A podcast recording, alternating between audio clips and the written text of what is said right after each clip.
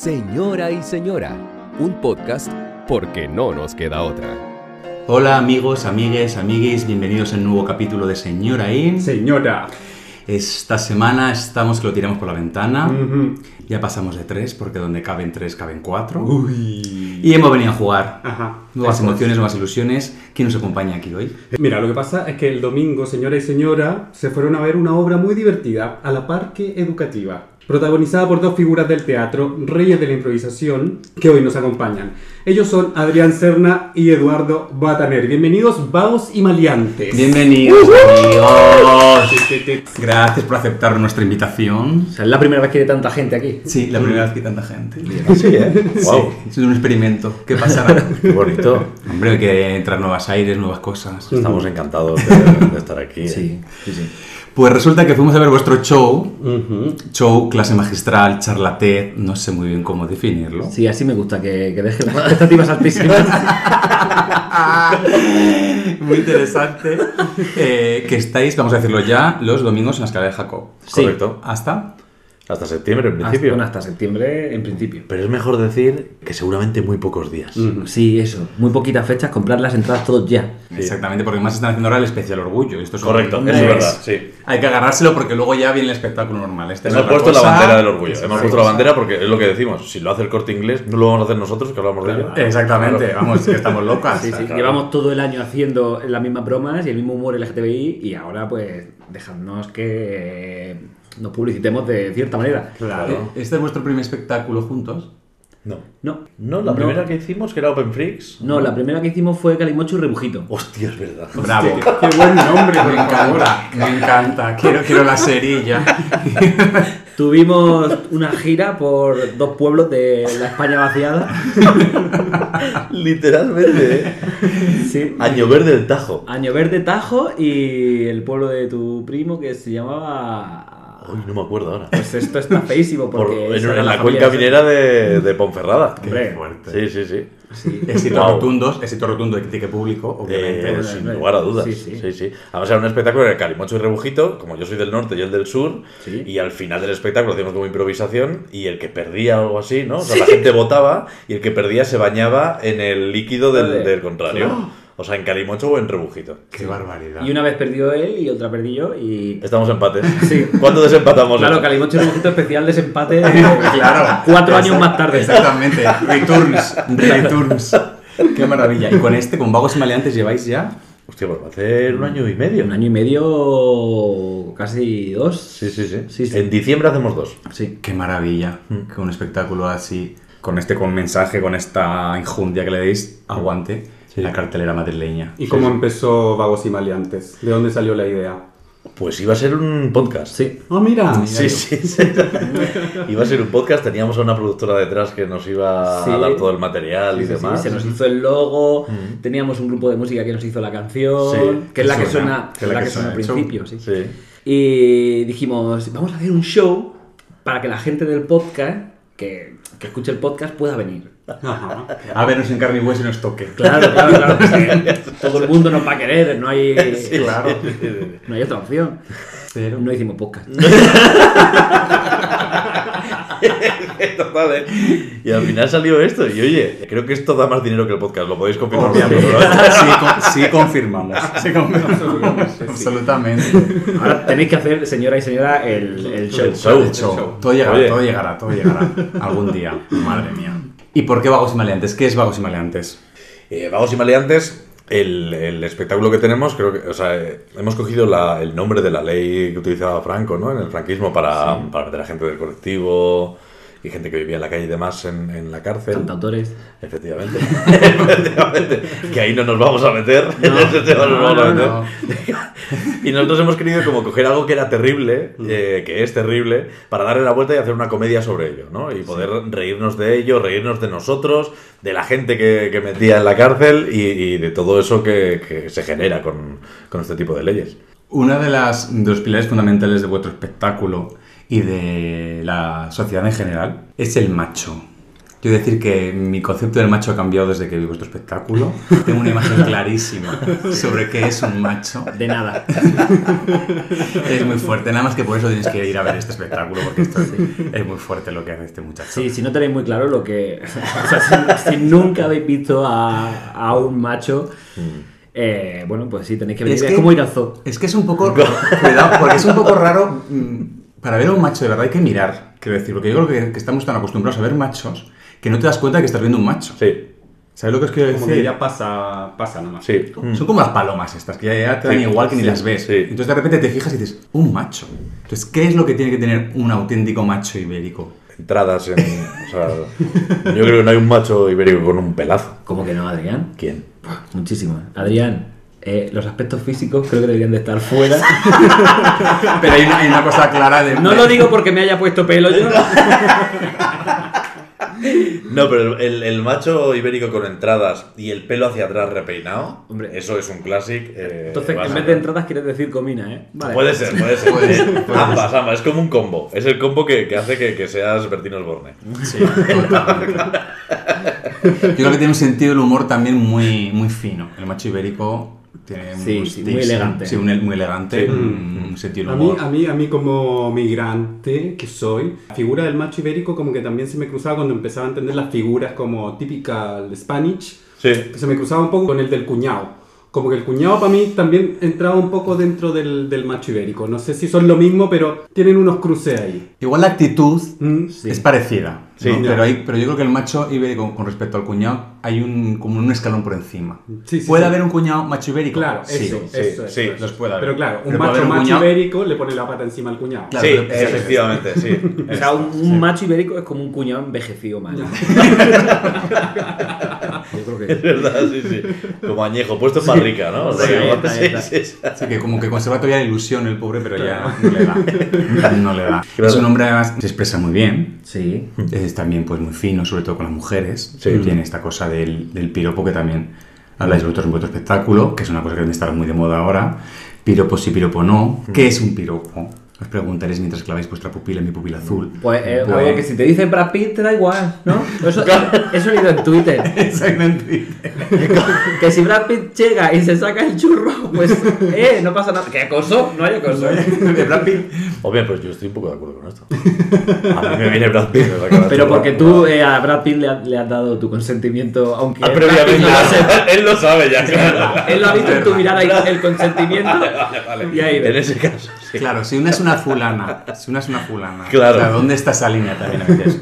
Cuidado. Que a mí nunca se me hubiese ocurrido en la vida un puto piropo. Mm, Hombre, a mí se me ocurren, pero no los digo en voz alta. joder, claro. es que eso se No me maldades. yo, yo miro el culo de un chico que va pasando, lo miro, pero no le voy a decir, oh, me metería ahí. Claro, claro, claro. No, Sí, sí, sí, sí, sí. no voy a decir. Pero Ya, nada, es voy a coger la antorcha y vivo ahí. Una cosa es pensarlo y otra cosa es decirlo a viva voz sin que te lo hayan preguntado, porque también, yo qué sé, alguien te puede preguntar, oye, ¿te meterías en mi culo? Y uno se lo dice amablemente, pero si te lo preguntan. Si no, no. Siempre consentimiento. Muy a favor del consentimiento. Claro. Sin, sin lugar a dudas. Para hecho, Pitt algo- y para vivir en culo. Eso es. Vamos en esos dos. De hecho, yo creo que, que a mí me pasaba de joven y tengo como esa imagen de, de mi época hetero, por, por llamarlo de alguna manera, en la que los amigos eh, nos daban, o sea, era como muy mítico darte la vuelta para mirarle el culo a una chica. Hombre. No sé si, si habéis estado dentro de este mood sí. de mierda, que, que no es un piropo, pero es muy feo. Sí. Y ahora te das cuenta y lo ves con perspectiva y dices, Sí. ¿qué necesidad tienes de, de forzar esto entre cuatro amigos? Darte la vuelta de, wow, Que te partes el cuello encima, que no es cómodo. es que mal por todos los lados. Sí, sí, sí. Pero es verdad que el macho ibérico en la manada. Mira, el sábado cruzamos Huertas. El barrio de Huertas, para nuestras amigas que no están en Madrid, pues es una de las zonas de salir muy de guiris, muy de turistas. Y ahora está absolutamente tomado por despedidas de solteros y de solteras. Wow. Hombre, pero ¿estás hablando favor, de huertas o estás intervención hablando de la vida? Madrid en general.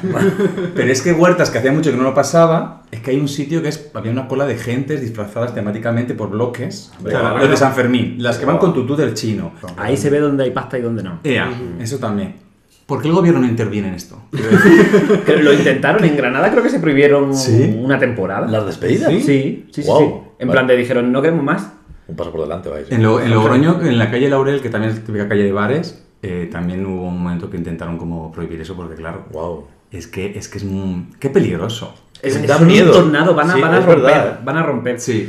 ¿Es una despedida de soltera un macho ibérico roto? En plan, una de ellas es el brazo y la otra es la pierna y todas van a romperlo todo. Por energía muy parecida, te diré. Sí. O sea, ¿qué pasa ahí? ¿Qué pasa ahí? Entonces, verdad, no había pensado esto.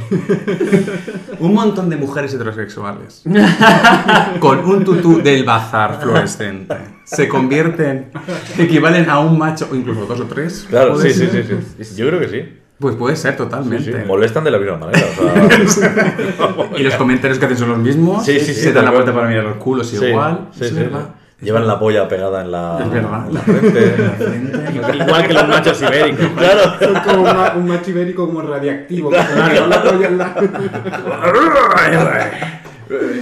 Claro, esto es de las mujeres, pero de los hombres son, o sea, es, es eso multiplicado por 10.000. Sí, sí, Sí. no, desde luego. Porque una despedida soltera de hombre a mí me da pavor, o sea, de correr. Los dinosaurios, el primer dinosaurio que se casó eh, mató al resto. en su despedida soltera. Así se extinguieron. Es que, es que es muy fuerte. En mi pueblo que hay como mucho puticlub en la zona, porque hay una carretera que va a Barcelona, Bilbao típica, y hay como mucho puticlub repartido por ahí. Está- se da por hecho esto de que, bueno, llega un momento cuando de, recogida, pues te vas al puticlub. Y la gente lo tiene como súper integrado, pero hombres, mujeres y viceversa. Quiero decir, o sea, ¿qué está pasando? Y esto es una cosa ya que, que se ha hecho así toda la vida, que esto también es una cosa muy, sí. muy, muy española. Se ha hecho así toda la vida. Igual hay que dar una vueltita, ¿no? Claro, nada, quiero decir. O sea, puedo tragarme lo de que tú estabas en la mili en Melilla dos años y entonces tuviste que ir a un puticlub. Eso, mira, Y igual. Tampoco porque tienes un montón de compañeros. Claro, decir, bueno, Bueno, ¿qué necesidad? Claro. Si lo tienes ahí, todo, mano, todos los días en la Claro, ducha. todos tienen ganas. o sea, Estáis todos igual. Ahora ha salido en el periódico hace poco que hay hombres heteros, ¿no? Eh, practicando cosas feas. y, y dicen, eh, que no somos homosexuales, eh, que somos bad sex. Bad sex. Mira, maricón. Te vas a sorprender de lo Te que vas a. Te vamos a decir lo que eres. Ven a Vagos y Malean. Claro, claro, claro. Que te vamos a explicar lo que Págate eres. No sé si quiero que esta gente venga a vagos y maleantes. También pasa una cosa, es que cuando lo macho es tan macho, lo siento cariños, pero es marica. Es un videoclip de Madonna. Sí. O sea, un equipo de rugby es marica. Esto es así, vamos a decirlo claramente. Si no nos comimos nosotros, Javier, Mm. la serie esta de los geos, de cómo ser geo en el ejército español. Es verdad. Porque es que era tan, tan, tan, tan, tan heteruza que se convierte en una cosa súper... Y que yo debo reconocer que empecé a ver esa serie, que en realidad es como un documental de mm, heterosexuales preparándose para ser aún más violentos. ¿Cuál es esta serie, perdón? Una que es como un documental Geos. de la formación Geos, de los geos. geos. En Amazon, ¿no? Wow. Sí, creo que era Amazon. No quiero dar publicidad. y menos a Amazon. Así que os la bajáis, La pirateáis. la pirateáis.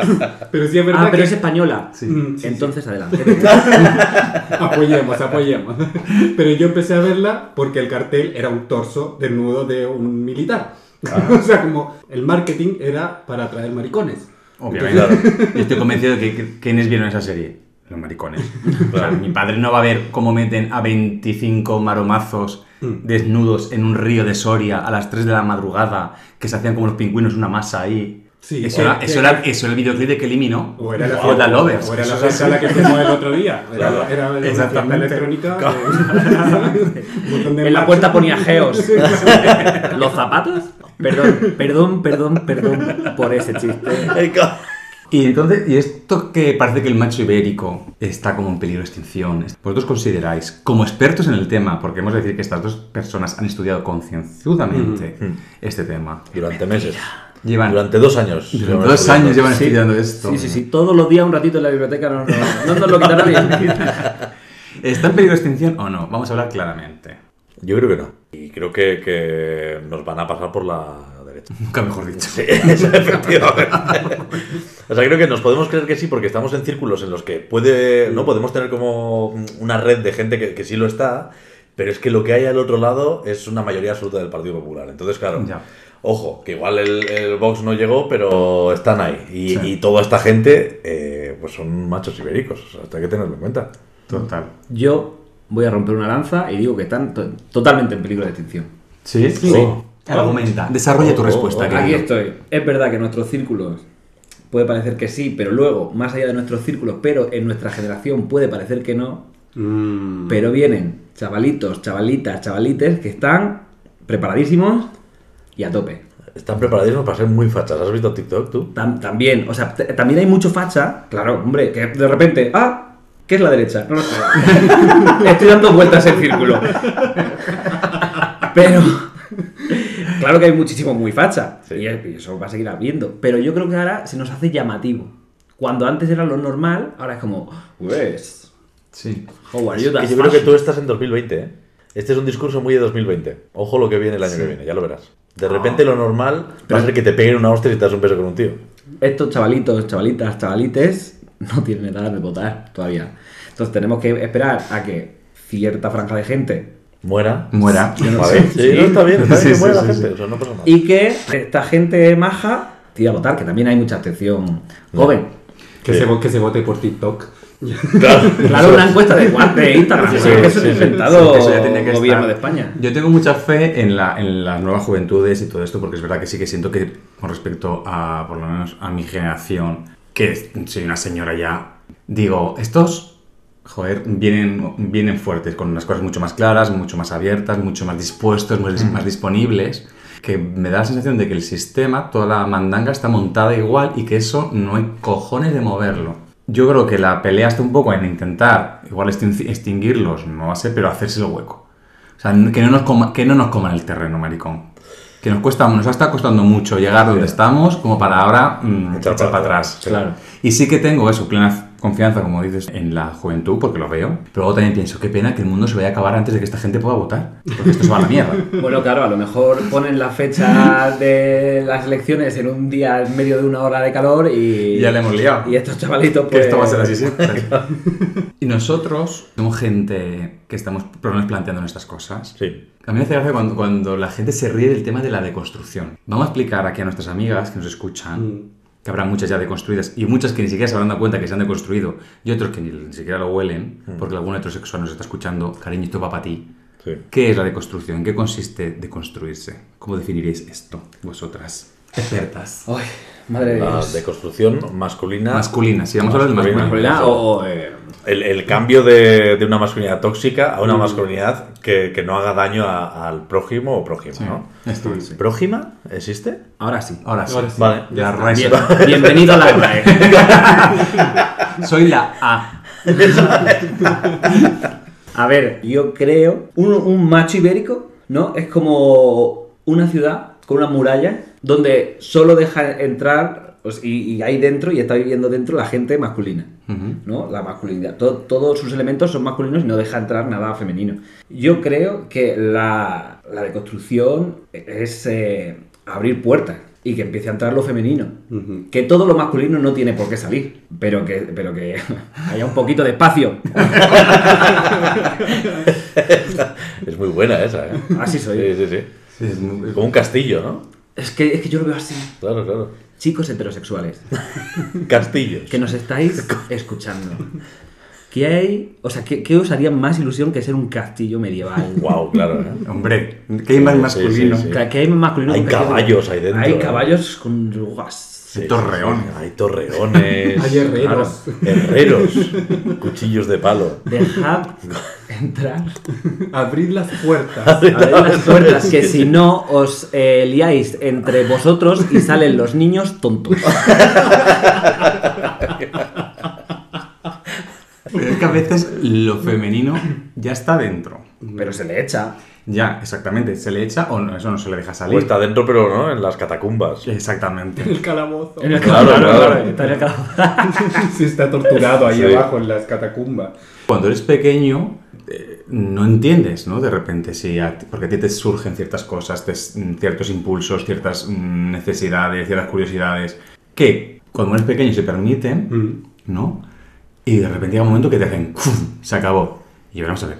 Pues si yo era súper gracioso cuando bailaba con mi hermana la lambada, ¿en qué momento he dejado de ser gracioso porque bailo la lambada? Es verdad. ¡Pum! Es que ¿Sabéis lo que digo? raro bailar la Claro, exactamente. Pero si yo esto lo hago muy bien, porque de repente esto que yo... Pues no, esto ya no. Si yo de repente... Dirías que eres el Billy Elliot de, de la mira, lambada. Mira, Billy Elliot, no me lo mentes, no me lo mentes, que es malo. Corta por aquí. Hija mía, porque una que, que bailaba en su, en su época joven dejó de bailar por la presión social, ¿vale? Voy a contar esta historia, Patricia. Y cuando salió la puta película de Billy Elliot, cada persona de mi vida que veía esa película me mandaba un SMS diciéndome: He visto Billy Elliot, me acuerdo de ti. Hasta el coño de Billy Elliot. ¿Yo era Billy Elliot de Calahorra? Sí, lo soy, ya está. Pero ¿Me van a hacer un biopic? Deberían. Yo, Billy Elliot bailando jotas. Que esto, esto se ha visto poco. El que no fue Billy El Elliot. que no- tenías- J. Elliot. J. Elliot, me encanta. ¿No tenéis vosotros esta, esta cosa, esta, esta sensación o cosas que os hayan pasado que recordéis como de, hostia, esto? Yo ¿Por mucho en el colegio. En mi, en mi casa creo que no, porque mm, mi papá, tengo la, la suerte de tener un padre al que, que detestaba el fútbol, entonces nunca me hizo jugar a la pelota, ni al fútbol, ni ir a la pichanga los domingos, entonces como que de eso me, me libré un montón. O sea, cuando mis primos jugaban a la pelota, yo estaba conversando con mis tías y al lado estaba mi papá. Entonces como que no estaba obligado a eso. Entonces en mi casa no sentía esa obligación. Pero sí en el colegio, que yo fui a un colegio bastante facha, que teníamos que usar uniforme, todos los niños teníamos que usar un corte de pelo. O sea, ¿Qué si, dices? lo- lo- si tú tenías el ¿Estabas pelo... en Corea? Sí, si tú tenías el pelo más largo de las orejas, o sea, que te pasaba de aquí para abajo, eso ya era ser maricón. Y te lo decían así. Eso es de niñitas. Eso Claro. es de afeminado. Eso es de colizones, como se dice en Chile. Entonces en el colegio creo que teníamos mucho más marcado como ese, ese corte a cualquier cosa que se saliera un poco de la norma masculina. Que fuera un gesto, o, yo qué sé, o tomarte la mano con tu compañero de cuatro años para correr juntos por el patio, era como, "Ah, no, no, no, no, no, no se hace. En el colegio sí yo sentía que había un corte ahí, pero rotundo de, de, ese, de ese tipo de, de otros desarrollos. ¿Sabes? Como, no les resultó. Salí maricón igual. Y ahora tiene el pelo larguísimo. Pero es, es bonito que digan lo del fútbol porque yo, gracias a que no me gustaba el fútbol para nada, eh, fue la primera vez que cogí una cámara de vídeo. Mm. Porque me dijeron mis colegas, chino, vas a jugar al fútbol, grábanos. y dije, venga. Y entonces dije, oh, pero si esto me gusta. Y, y bueno, ahora soy actor, que no pero- Y me grabo a mí mismo. claro, los self-tapes ahora, vamos. Bueno, ahora que has dicho tu padre, he pensado, yo mi padre, claro, mi padre es que el hombre, cazador, futbolista, eh, mm, jugaba al, frontón, o sea, mi padre no podía ser más macho ibérico, hombre de metro sesenta, una Holanda, un macho ibérico de verdad, ¿vale? No un Bertino Osborne, el de verdad, el de los cojones. Claro, yo era todo lo opuesto a mi padre, crecí como con ese trauma y con el tiempo me he dado cuenta, joder, que mi padre en ningún momento impuso eso en mí. O sea, yo sentía que tenía que demostrarle a mi padre que yo, vamos, una vez me acuerdo que me apunté hasta una liga de futbitos de colegio. Madre mía, ¿quién te ha visto y quién te ve? A lo loco, a lo loco. Pero luego me he dado cuenta de eso, que mi padre realmente nunca me lo pidió. De hecho, al revés, mi padre siempre apoyaba todo lo que yo hacía. Cuando yo bailaba, mi padre estaba allí. Cuando yo necesitaba eh, cualquier otro tipo de cosas, mi padre siempre estaba ahí. Nunca me dijo jugar al fútbol. A ver, el hombre una vez intentó regalarme también, claro, el hombre yo creo que se dio cuenta. En 1982, cuando todo esto era campo, me vino mi padre y me dijo, tengo un regalo para ti que vas a flipar, un regalo, no sé qué flipar en aquella época, un regalo de la hostia, no sé, no sé cuántos. Y yo estaba pensando, por favor, que sea un clip de Playmobil, que sean clips de Playmobil, porque nunca me regalaban clips de Playmobil. Que yo llegué a casa ilusionadísimo, te estoy hablando en 82, tenía 4 años. Ilusionadísimo, y cuando llego me encuentro un cuadro, que era un tapiz enmarcado, o sea, una alfombra enmarcada, de naranjito, con todas las banderas de los mundiales que se habían celebrado hasta el 82, que yo no entendí nada. Hombre, estaba naranjito, naranjito me hacía gracia, que era la mascota del mundial, pero eh, no entendí nada. Y mi cara debió ser tan fuerte que mi padre a los cuatro años asumió que su hijo o lo quería como era o iba a tener un problema. Yo creo que tu padre se lo encontró en la basura. que dijo, peor. mira, lo va a regalar. Prueba de fuego. Sal de naranjito, no, no, prueba de fuego, sí, sí. Guau. Que la presión social al final también yo creo que nos hace mucho esto. Ir en contra de ello también. Yo recuerdo a mí me han llamado maricón eh, toda mi vida. Por llevar, yo llevaba mechas, por ponerme sombrero, por meter las manos en los bolsillos y caminar de esa manera. o sea, Claro, es que, es que claro. Y, como, y, y- y- y lo peor es que lo claro, porque yo he salido del armario con 29 años. Es que tenían medio razón los hijos de. me da rabia. ¿no? Claro, o sea, había una parte que ellos lo sabían como 20 años antes que yo. O sea, claro. Tienes que ir a la puerta por puerta en Reynosa disculpándote. Oye, mira, eh, tenías razón, ¿vale? ¿Te acuerdas que me enfadé muchísimo? Sí, sí. Bueno, un poco lo hice porque llevé, yo he salido del armario en mi pueblo con una obra de teatro que se llamaba Vi y que era eh, yo eh, protagonizado y saliendo del armario como persona bisexual. Se, O sea, puede ser, se puede ser más Beyoncé que esto. A ver, ¿cómo os lo digo? ¿Cómo os lo Beyoncé digo? de pueblo, o sea, Qué total, porque es que fue tal cual. En el, Y- en el teatro gordo de su pueblo. Sí, claro, sí, sí, claro, sí, claro. sí. No, con 600 personas, o sea, fue una locura, ¿eh? Qué fuerte. fue una locura. Y la gente, claro, mucha, mucha gente decía, porque se- la obra se llamaba Vi, así tal cual. Y decían, ah, pero Vi de, de bipolar. Y digo, Tú ven a ver la cariño que te vas a dar. Porque, bueno, ya que está el tema de la bisexualidad, que también lo tratáis en vuestro espectáculo, todos los domingos en la escalera saco por si alguien de repente se acaba de conectar el podcast, que lo escucha Correcto. ahora. A las siete y media ahora estamos con un especial orgullo y luego a partir de julio eh, Summer Camp. y a las ocho y media. Ahí a las ocho y media, eso quería decir. que hace más fresco. Uno de, los, de las partes del espectáculo habláis sobre la bisexualidad y en este podcast me ha salido en varias ocasiones el tema de la bisexualidad. Y nosotras, de- bueno, nosotras, voy a hablar de- porque soy ese tipo de macho que hablo por mi mujer. Vale, Mm, fantástico. Claro, por la mujer latina, La que no tiene voz. Que no tiene voz. Y hemos llegado a la conclusión de que hemos recibido una educación muy... Binaria. Exacta. esa es la que es lo uno o lo otro. Exactamente. Dos cosas. Binaria. el mundo. Porque a mí me pasaba un poco esto. O sea, yo me he ido educando en un pueblo en el que de repente ciertas prácticas o ciertas cosas se viven de una forma como en lo que pasa. O sea, que tú de repente te hagas una paja con tu primo, eso es normal. A ti te enseña a hacerte una paja a tu primo mayor. Y luego de repente eso no es normal, que te hagas una paja con tu primo mayor. Entonces de repente como que entras en ciertos conflictos, ciertas cosas que es como, vale, entonces ahora resulta que esto sí, esto no. Y yo en, en mi persona propiamente dicha, claro, es como que al final dices, venga, tengo que meterme en un cajón de estos, de este lado o este lado. ¿no? Yo me he dado cuenta con el tiempo, que es con lo que estoy ahora trabajando en mí y reconciliándome con esa cosa, decir, es que no estoy ni en este cajón ni en este otro cajón. Y yo por eso hablo mucho de los grises en este podcast, ¿no? De que, joder, la vida hay mucho gris interesante que explorar. Hay mucha cosa intermedia. Hombre, claro. Claro. Muy pocas cosas son o negras o blancas del todo. Correcto. Exactamente, entonces, porque es como, ¿pero tú has tenido novia? Sí, he tenido novia, pero pff, era, era una tapadera. No, no era una tapadera, yo estaba enamorado de mis novias, disfrutaba del sexo con mis novias. Ya, pero es que ahora tienes un novio, sí, ¿y? Pero entonces era una... No. Entonces, Y- ¿tu novio se viste de novia? Claro, entonces estas cosas... ¿Tiene el pelo largo?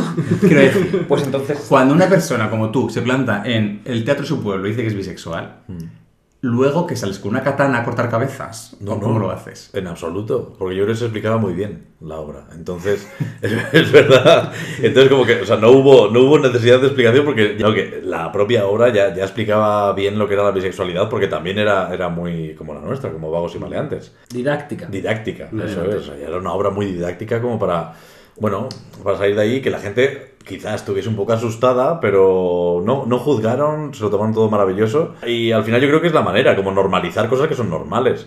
Y explicar a la gente, oye, mira, es que existe la bisexualidad, yo soy una persona bisexual, he nacido aquí en, en mi pueblo, en Reynosa, y, y, ojo, es que muy probablemente no sea el único. Y de hecho fue muy bonito porque incluso vino un chico que, que, bueno, que es de ahí de mi pueblo y me trajo como un ramo de flores con la bandera bisexual porque él era bisexual, con, con su mujer y demás. Entonces salen estas cosas cuando te expresas y hablas lo que eres, aparecen de repente, pues eso, pues gente que, que dice, coño, pues es que yo soy igual que tú. Entonces también pues los referentes, ¿no? Que- Claro, es que es también lo que habláis en la obra, porque yo no tenía referentes Claro. eh, bisexuales, o sea, esa opción en mi vida. Gays tenía los peores del mundo, transexuales ya ni te cuento, porque claro, estamos eh, en los 90, pero de bisexualidad ¿Qué es ni eso? había escuchado la palabra y si había escuchado algo, es que eso sí que era, es que eres un vicioso.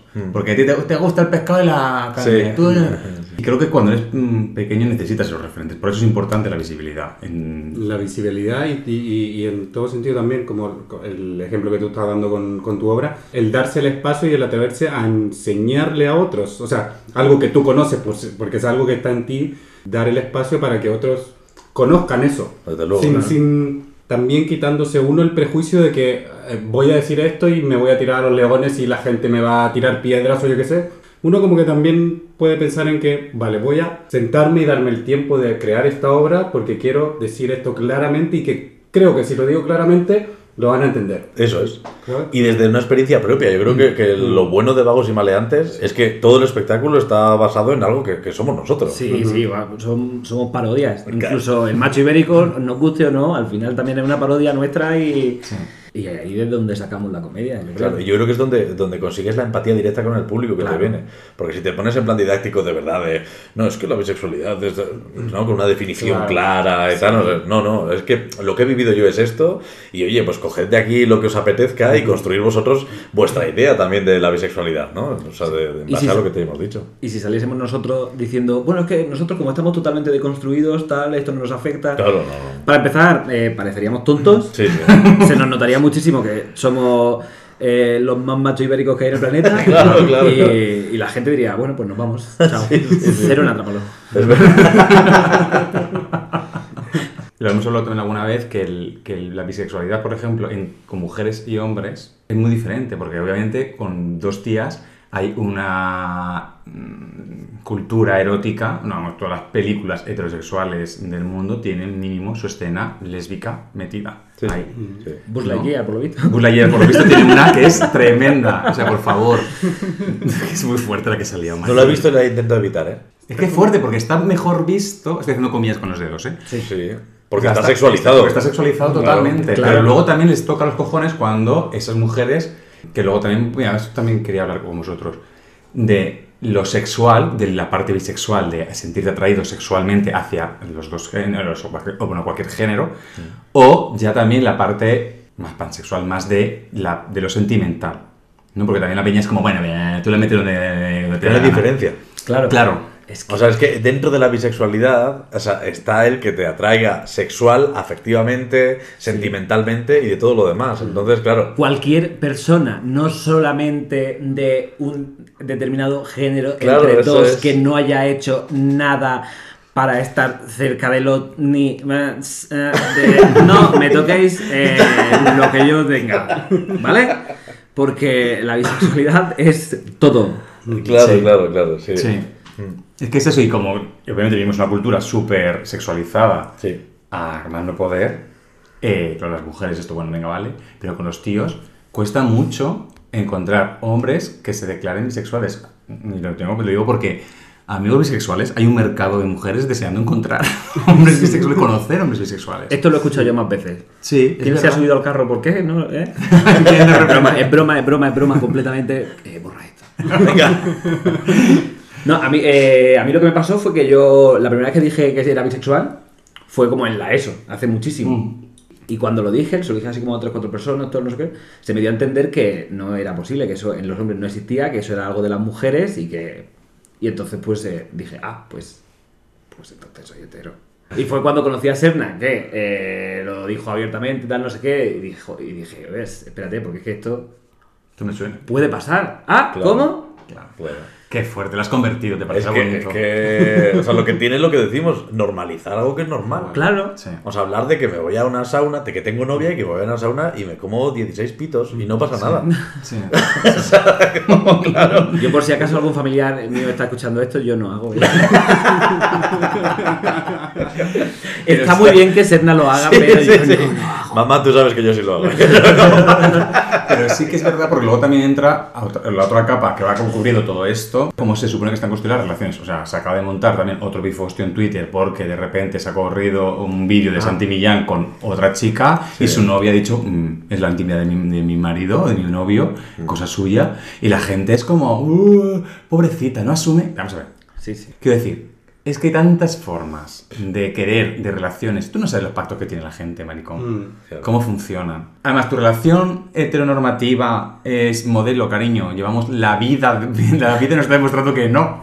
Entonces, ¿quién eres tú para darme lecciones de nada? ¿Sabes? Y yo creo que ahora mismo se está poniendo sobre la palestra, pues, muchos más, muchos más temas que juegan en cómo uno está bien, ¿no? En lo que a uno le afecta. Y que, te, y que de repente hay gente, pues claro, que obviamente reacciona como está reaccionando. Claro. Pero, pero yo creo porque que reaccionan así porque ya no se sienten parte de la. aun siendo parte de la norma, yo creo que ya no se sienten así. Y se Ya. sienten como que. Estamos metiendo nuestros huevos Ya. en su vida y no es verdad. Pero como que no sé, se lo han tomado así. Pues dos problemas tienen. Enfadarse y desenfadarse. Eso decía mi madre. Eso decía mi madre, chaval. Que le tengo una manía a esa frase. El otro día me contaba una, una amiga que mm, había llegado su hija, que tiene 12 años, y estaba ahí tranquilamente sentada y de la nada le había dicho la niña, mamá, mm, creo que soy bisexual. Ujú. Y ella, mi amiga, en ese momento le reconoció a ella que ella era bisexual también. También casi porque a la vez que su hija lo dijo, ella se dio cuenta que ella también. Un poco lo que te pasaba a ti, Edu. que de repente fue como de, hostia, el caso es que yo... Y me pareció muy bonito y que de repente eh, estas cosas que hablábamos antes también de las juventudes se lo estén planteando. Pero lo que sí me da un poco de miedo es que esas cosas que las chicas las están planteando, las mujeres están planteando, los tíos sigamos encerrados en el no, enrocados en no tocar nuestro ano. Amigos, amigos, ¿sabes? Disfruta de tu ano, quiero decir. Y entonces los tíos yo creo que en eso estamos todavía muy, muy duros, me da la sensación. Sí, la masculinidad tóxica eh, es, es parte de culpable de esto, claro. No dejan entrar ni en, en el torreón ese, ni en el, en el castillo no dejan Claro. entrar ni eh, parte femenina ni, ni polla. No, porque Ni siquiera dudas. No, no, claro, ni siquiera- claro, claro. Pero tú qué eres? No entras. A mí me da rabia es la gente que no se permite el pensárselo. Claro. que yo veo mucha gente que se enroca y ni siquiera se lo plantea. Y es verdad que hay gente que nace con todo súper claro y yo soy el más maricón y soy más marica que nadie y no tengo ninguna duda. O tiene la suerte de rodearse de un círculo que, que te permite desarrollarte de la manera en que tú te quieres desarrollar. Claro, pero sí que el, que el derecho a la duda Mm. me parece que es muy importante, el, el- el pararse un poco y pensárselo. Porque no, no, no han educado para eso, luego. obviamente.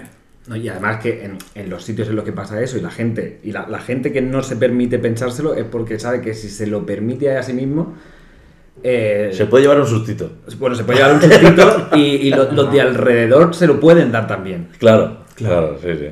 Sí, eso No, que no es fácil tampoco, o sea, ojo, ¿eh? Porque estar en un, en un pueblo pequeñito, salir del armario, ponerte mechas, ¿no? O sea, es que no es fácil porque lo que te- a lo que te vas a enfrentar es algo eh, que, que te va a chocar negativamente, seguro. Sí.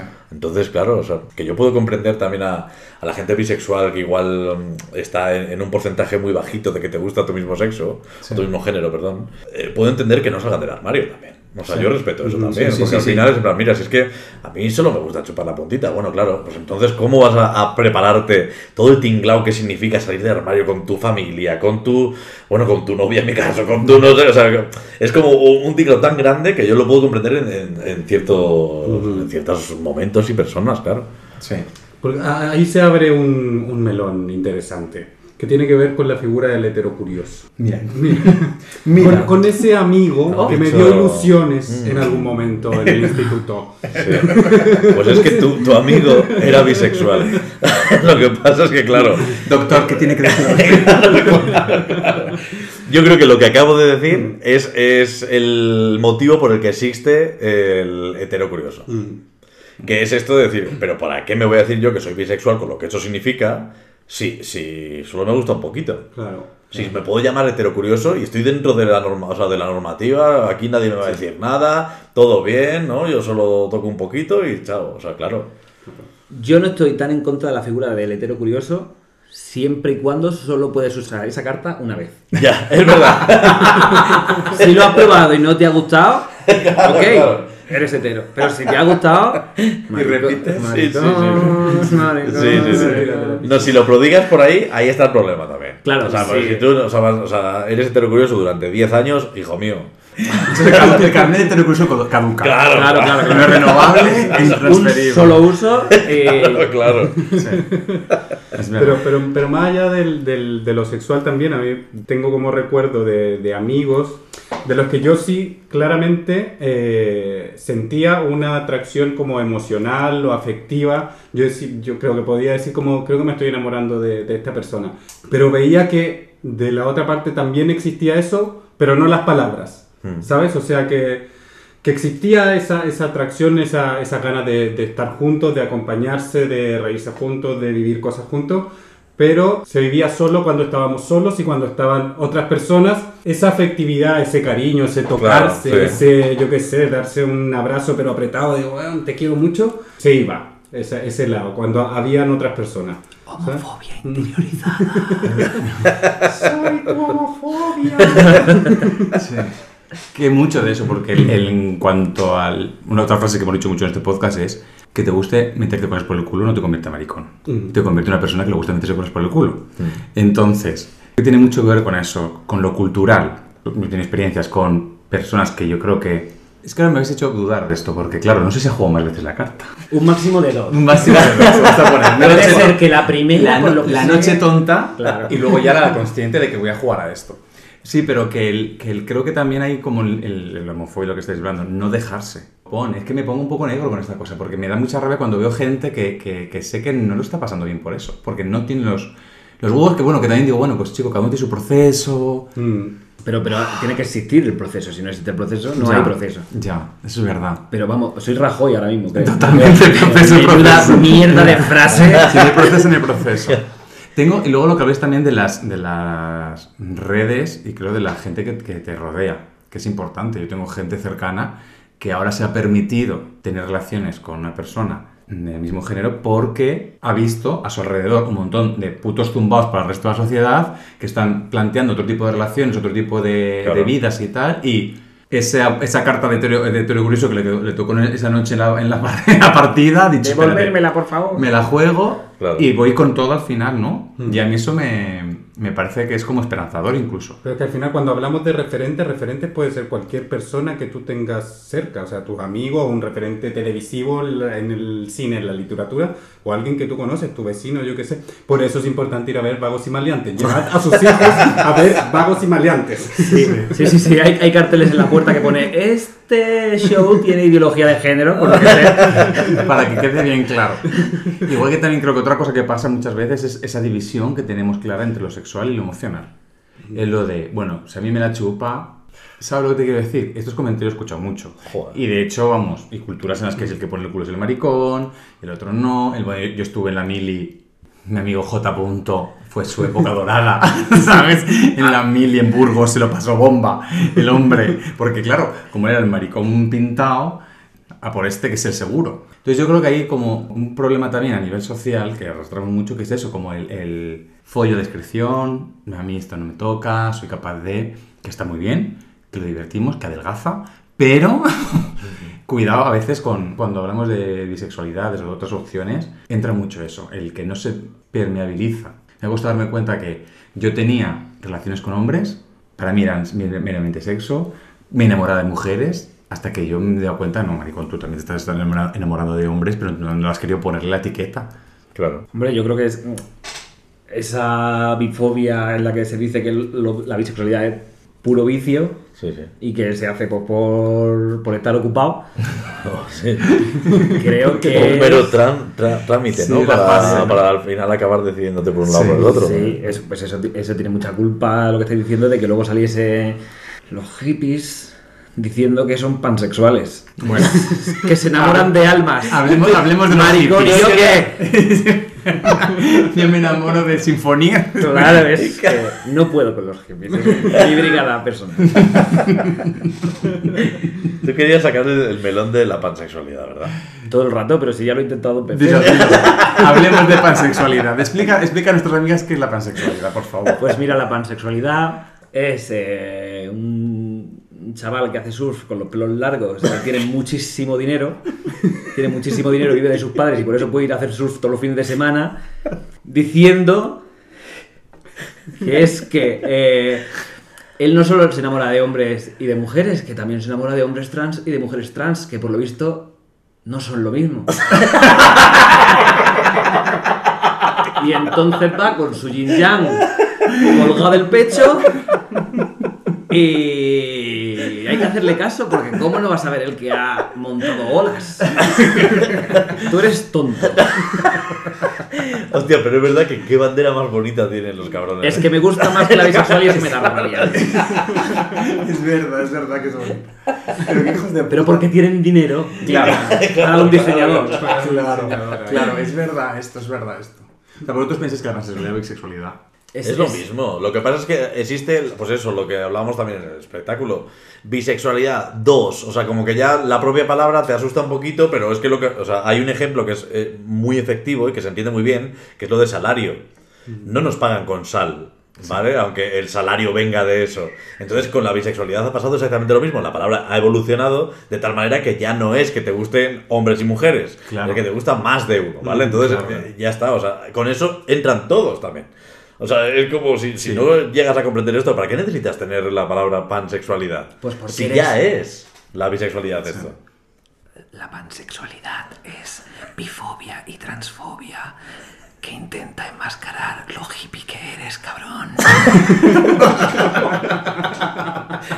Ahora que si queréis que- comprar entradas y sois pansexuales, podéis también, ¿vale? De hecho, com- comprad toda la sala. Toda la sala que tenéis dinero. Hijos de puta. Hizo el teatro en Meta Sur. Pero es lo que hablamos al final de, de- de los, de lo encajonar y etiquetar. Para mí es esto. La, pansexual- la pansexualidad es eso. Es como, no, aquí esto, esto sí, esto, este lado, este lado. No, es que al final yo creo que las cosas son más sencillas. Y la gente se queja de que etiquetamos mucho. Es que ahora hay, es que ahora hay de todo. Bueno, maricón, ha habido toda la vida. Claro. Ha habido un momento, de- yo creo que hay un proceso en el que hemos necesitado poner nombres y etiquetas a las cosas para aclararnos un poco y saber en- por dónde va la vaina. Y que son muy importantes y ayudan Sí. muchísimo. Para Sí. poder hablar de ella. Exactamente. Si, no, si claro. no tiene nombre, si no se nombra, no existe. Claro, claro, Se claro. dice eso. Y es verdad. Entonces, nos, nos viene muy bien, pero también, chica, no son cajones estancos. No, claro, Es que de una puta vez vamos a aprender esto. claro, claro. Que, claro. es que no es hormigón armado, Claro, cariño. claro, sí, es que sí, al final sí. vamos a repetir lo mismo. Te han hecho el esquema, el heteropatriarcado, y vamos nosotros a hacernos aquí ahora el mismo esquema con más casillas. Chiquillo, fluye. La bandera bisexual es eh, azul. Bueno, no sé si en este orden, ¿no? Pero es azul y rosa. Y en el medio morado. ¿no? Y en el medio morado porque no es solo azul y rosa, sino que todo lo que hay en mitad. ¿Se escucha bien? Que, que lo escuche la gente. Que esta, esta es mi guerra. Que lo importante es eso. El morado. eso es, eso el morado. Claro. Ahí es donde entra todo, claro. Yo me he dado cuenta tan tarde, tan tarde de esta mierda, porque hubiese vivido mucho más tranquilo si a mí esto me lo hubiesen explicado antes. Cuando hablan de adoctrinamiento y todas estas mierdas, es que, eh, es que es necesario, lo siento, es que me habéis adoctrinado a mí. Claro. ¿Qué me claro. estáis contando? Se cree el ladrón que todos son de su convicción. ¡Ea! Digo, es verdad. Que- Sí, sí. Estás Repite, en- repite, repite, repite. Se cree el ladrón que todos son de su condición. Porque no sé qué, se me ha tomado la lengua y no sé qué dice. Convicción, no sé. Ah. Pero es verdad, es verdad eso, tío, y, y a mí eso me da rabia, me da mucha rabia. Y por otro lado, a veces también tengo esperanza cuando veo a mis amigos, a mis cómo van con sus hijos, y por lo menos que les dan un poco de cancha. Pues digo, ahí, ahí- está, ahí está la esperanza y el futuro al final. En, en esos hijos de esos amigos. En Ya, otros pero- hijos de otros amigos no tengo tanta esperanza. Pero en eso sí. Eh, eso sí. Y luego también otra cosa que pasa es que la gente guay como nosotras no nos reproducimos porque somos conscientes de que es una putada para el planeta. Entonces, ¿qué hacemos? Casi, es que, Reducir el calentamiento global, de nada. claro. Encima, yo reciclo por tus hijos. En fin, bueno. Ay, Dios mío. Dios mío, disfrutemos, disfrutemos de nuestros amigos. Disfruta de tu ano. Es el penúltimo capítulo de este podcast y es lo único que te quiero que quede claro en el cosmos. Oh. A saber qué moraleja trae el último. Estén atentos. Ay, que me, que- que me pongo. que no, no entiendo, no entiendo la gente que no es capaz de disfrutar de su cuerpo, de las posibilidades de su cuerpo, de las posibilidades expresivas ya incluso también, porque a mí yo también esto que he sido de chica de pueblo y he tenido que aguantar mm, chistes por ir con sandalias. Por unas putas sandalias en verano. Es que claro. Yo eso lo entiendo. Sandalias.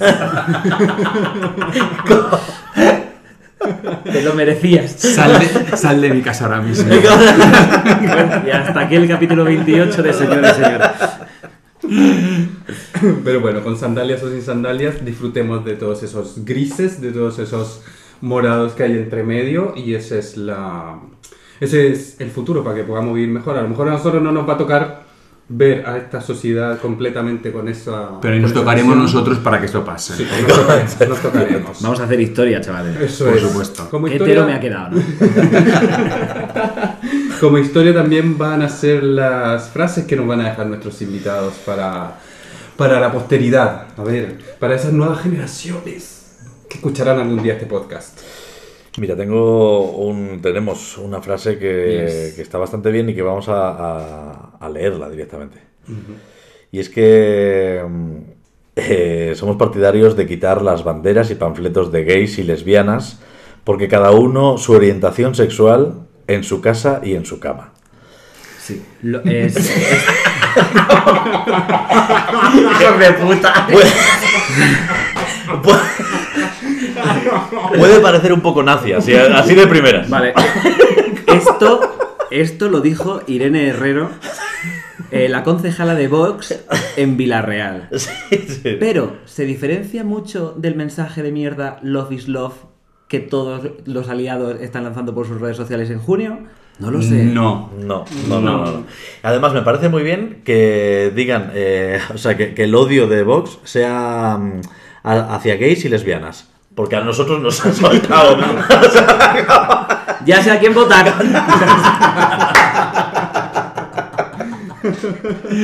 Me, me- hijos de puta.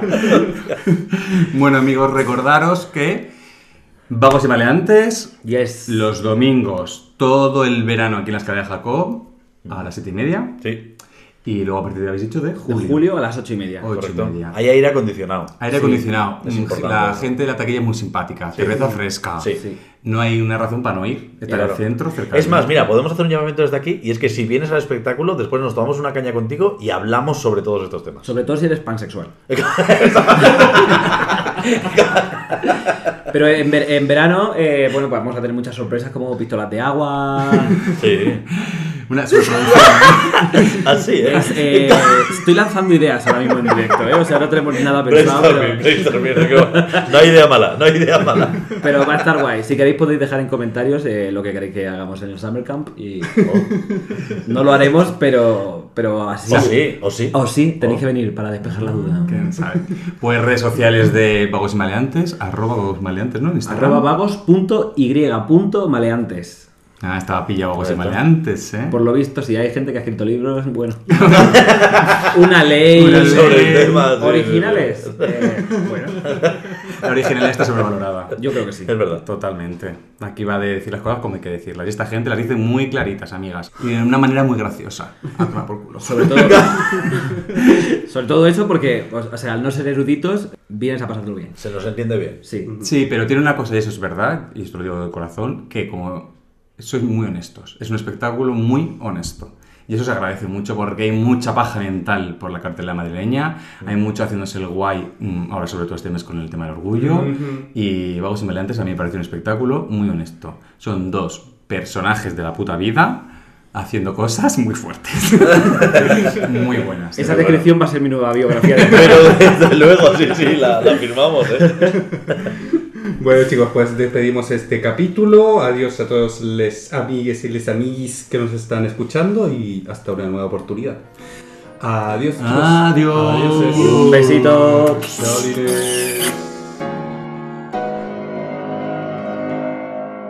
Hablamos mucho de que estamos educados en un...